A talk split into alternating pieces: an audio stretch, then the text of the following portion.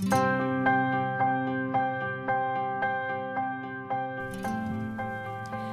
プノの嘘本当へようこそ。ヒプノセラピストのマキコです。ヒプノセラピーつまり催眠療法の嘘本当。本当のところどんなセラピーなのか怪しいのか根拠があるのかどんな効果を期待できるのかなど驚きの事実をお伝えしていきます。またセッションを受けなくてもご自身で簡単に実践できるツールや意識の整え方もご紹介しています。エピソードが気に入ったらぜひフォローをお願いします。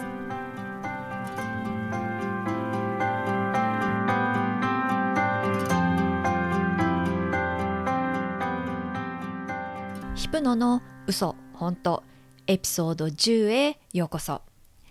いよいよ12月。年末はクリスマスやお正月忘年会など楽しいイベントも多いですがあまりのせわしなさから気持ちの余裕を失ったりすることありませんか？そしてイベントなどの機会で人前に立つことがあったら普段特段ひどい上がり症ではなくてもすごく緊張しちゃうなんていうこともあるかもしれません。そしてそういう経験からこう恐怖症にまで発展してしまうことさえあります。緊張すること自体はごく自然な生理現象で必ずしも悪いことではありません。慣れていないこと今までしたことがないことは潜在意識がリスクとして捉えるため交感神経が優位になってそのリスクに備えようとします。そして一定程度の緊張であれば逆にパフォーマンスが良くなったりもします。ですけど気持ちに余裕がない状況だと過度に緊張してしまったり集中できなかったりする可能性が高まりますよね。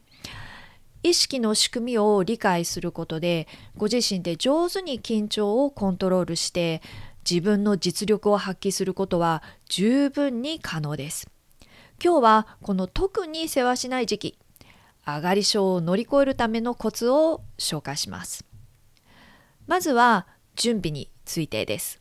まあこれは言わずもがなではありますがやはり自分のプレゼンとかスピーチとかに自信を持つためにも、まあ、丹念に準備をしてで練習をするっていうことは必要不可欠ですよねただねその準備にもコツがありますこれは私自身の上がり症からの経験なんですけれども私はあの大学と大学院で音楽を専攻していました楽器はピアノだったんですけれども大学に入るまでは人前で演奏するなんてもう本当に年1回の発表会ぐらいでしたので大学に入って月1とか数週間に1回のペースでステージに立つっていうのは結構なストレスでした。しかも渡米したばっかりでしたから英語もおぼつかない。アメリカでの生活にも全然慣れてない。そんな状況で授業が始まってでステージにも立つようになったのでもうそのストレスたるやまさに余裕ゼロ の状態だったわけです。でも逆に特に1年目は英語があまり理解できなかったっていうことがプラスに働いた面もありました。まあ、あの演奏することでピアノを弾くことでコミュニケーションを取るみたいな友達もまだいなかったし、まあ、そもそもね英語でこうコミュニケーションを十分にあの取ることができなかったのでこう練習室にこもってたんですよね。なのであの準備は十分していたっていうのはあります。でも最初はねやっぱり本当に及び腰でした当然といえば当然なんですけれどももう舞台袖では心臓バクバク。もう手も震えて頭の中はどうしようどうしようがぐるぐるこうめくってる感じ。ですがえっとね怖いわけではなかったんですよね。多分プレッシャーが少なかったからですかね。まあ生徒だし1年生だし留学生だし みたいな。そしてあの一旦こう舞台に出てで椅子に座って弾き始めるとあとは没頭できたんですよね。あの緊張が完全に解けたわけではないんですけれども緊張しつつもその弾いている曲に集中できた。っていうことです。でその経験から特に出だしの練習が大切だと私は思っています。もちろんねその準備は最初から最後までしっかりやるんですけれどもそのあの特にねその、えー、練習する時のフォーカス出だしの部分を重点的にあの行うと要はそこが一番緊張しているのでで実際始めてしまえば割とこうねあの集中できて、えー、没頭することができてっていう場合も多いです、え、逆に出だしでこけると後々まで引きずるっていうことも多いですであと毎回ではないんですけれどもこうフローとかゾーンって呼ばれたりすると思うんですがそういうこう状態に入れることもありますよね。あのいわゆるマラソンとかのランナーズハイと同じ状態ですね。こう時間を忘れるほどに没頭する状態。でそういう状態だとこう上がり症の症状を感じにくくなります。ただあの上がり症を、まあ、通り越してっていうのかなあのもうステージ恐怖症のレベルまで行ってしまうとまたちょっとね別のアプローチが必要に、えー、なってくるかもしれませんっていうのはもうもはや人前に立つことすら無理、えー、っていう場合はもう無理強いすることで恐怖症が悪化する可能性が高くなりますのでもっと小さなステップに分解してあの徐々にね慣らしていくっていう必要が出てきます。でこのようなケースはねまたあの別の機会にお伝えしたいと思いますけれども。で、えー、この準備といえばえーと、実際のそのプレゼンとかスピーチとか、まあ、演奏とか演技の準備だけではなくって心意識の準備もあの、まあ、整えていくっていうかなあことが大切です。であの普段はそんなに上がらない緊張しないっていう場合はもうここまでにお話しした準備だけでもあの十分だと思うんですよね。ですけどあの普段から人前に出るとすごく緊張する上がってしまうっていう場合は心と意識のえー、準備をさらにすると良いと思います。で、えー、それはですね、行動変化のレイヤー、えー、それからイメージ療法、そしてアファメーションを活用していきます。でまずはあの行動変化のレイヤーについてですけれどもここでねあのダーツの的をちょっと思い浮かべるか想像してみてください。であのダーツの的ってその中心的の中心に一番小さな円がありますよね。これがあのご自身のアイデンティティいわゆる中核部分、うん、自己イメージの部分です。別にあの実際にその部分が小さいわけではないですけれどもそこがこういわゆる中核の部分センターっていうことですよね。でそのすぐ外側の円がプロセスとかあの言動の部分で、えー、一番外側の円が結果というふうに思ってください。でどういうことかっていうとその自分自身のアイデンティティ自己イメージをもとに私たちって行動するんですよね。でその行動の結果が現実として現れるっていうことなんです。でこの自分自身この自己イメージを元にした行動っていうのは多くが潜在意識から来ています。あのいわゆる無意識な反応とか言動とか仕草とかであの私たちってこう結果を変えたいって思う時に行動を変えようとするのがほとんどなんですよね。でもそれってそもそも自分のアイデンティティ自分の自己イメージに沿っていないと続かない、えー、で結果が変わらなかったりするわけです。重要なのはダーツの的の中心にある自分のアイデンティティ自己イメージが変わること。この部分が変わってくると自然と言動が変わってきます。で言動が変わるから結果が変わる。なので方向性が逆なんですよね。でえっ、ー、とね芸能人とかでこれって結構よく見られるんじゃないかと思うんですよね。あの心当たりありませんか、えー、誰かそのデビューしたての頃の、まあ、芸能人とか。もちろんねそれなりにこう可愛かったりかっこよかったりするんですけれどもしばらくするとどんどん綺麗になったりかっこよくなったりする人。これってこう周りにね綺麗ね、わ、ほんと可愛い、素敵、かっこいいって常に言われることで、それが潜在意識に落ちていって、自己イメージになっていくんですよね。そうすると、そのイメージに合うようにお手入れをしたり、まあ、ヘアスタイルや洋服がこう変わったり、それから話し方や身のこなしが変わっていく結果、より魅力的になる。上がり症の場合は、私は人前で極度に緊張する。もう私ってもう人前では萎縮しちゃう。そういうタイプっていうイメージ自己イメージができてしまってると思うんですよ。なのでこれを変えるのが近道。じゃあどう変えるか。結構単純でさっきの芸能人の例でも周りに「可愛いわね」とか「綺麗ね」って言われ続けることで自己イメージがこう変わっていくわけですよね。で別に周りの人に言ってもらう必要もないんですよ。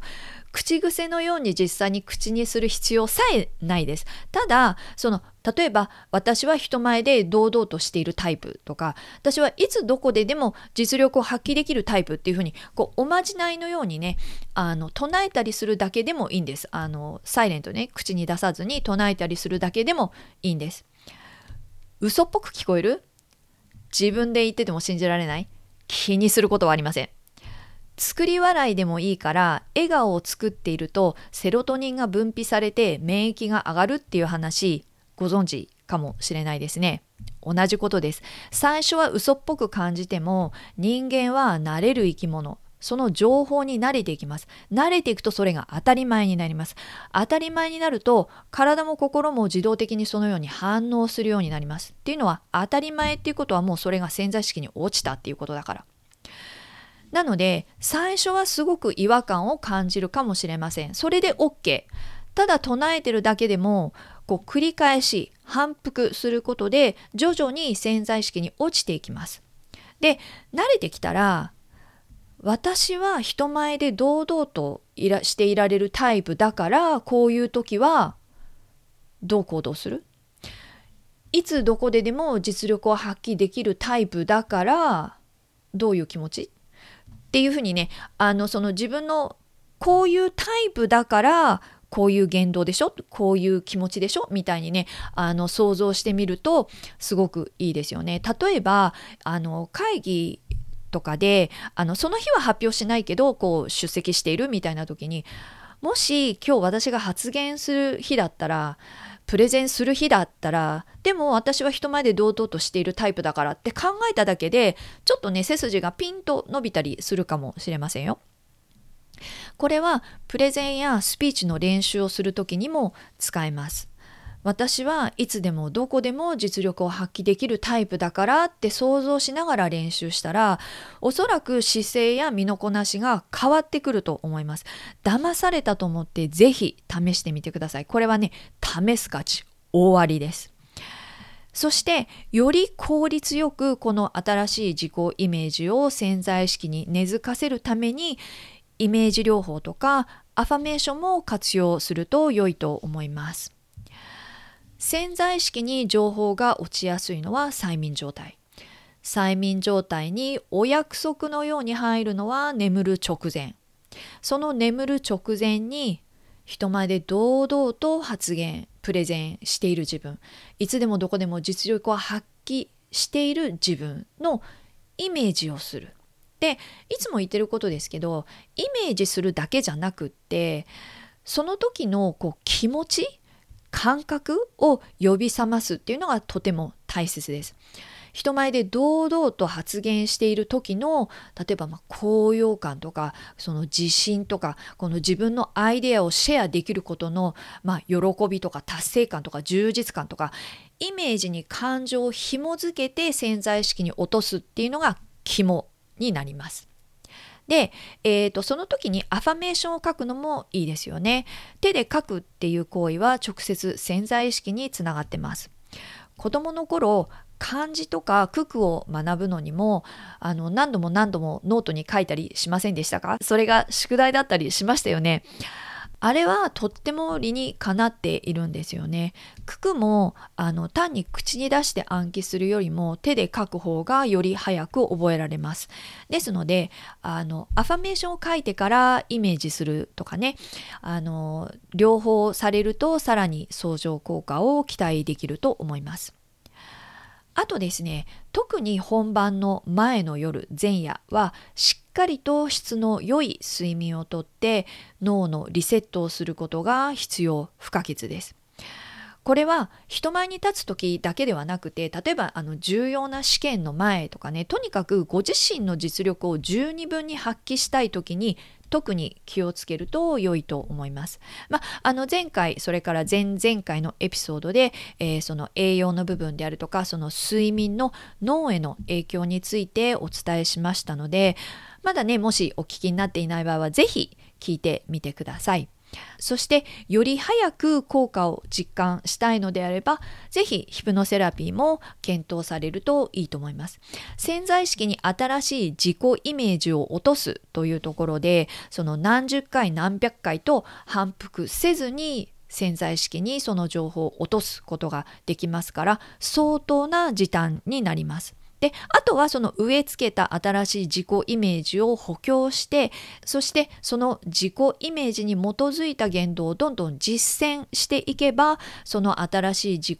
イメージがさらに大きく成長してそれによって言動が変わってそして結果に結びついてきます。特にもう人前に立つなんて全然無理もう想像しただけで心臓がバクバクしてくるというあの極度のねこう恐怖症のレベルまで来てしまっている場合、えー、とかそれから、えー、お仕事に支障が出ている、えー、という場合であればあのヒプノセラピーを活用することでそれ以上悪化させることなく、え恐怖症を克服できます。というわけでこれからプレゼンやスピーチえ、などを控えているまたはその重要なね、まあ、試験とかあまたはうん、ゲーム試合とかを控えているなら是非参考にしていただければと思います。普段から上がり症でもそうでなくても実践すればプラスに働くこと間違いなしです。このエピソードが参考になったなと思われたら特に上がり症の方ステージ恐怖症の方が周りにいらしたら是非シェアをお願いします。いかに自分を変えることが可能なのか。私は上がり症だからこういう性格だからって諦める必要がないっていうことをできるだけたくさんの方に知っていただけたらなと思っています。今日も最後までお付き合いいただきありがとうございました。エピソードが気に入ったらぜひフォロー、シェアをお願いします。ではまた次回お会いしましょう。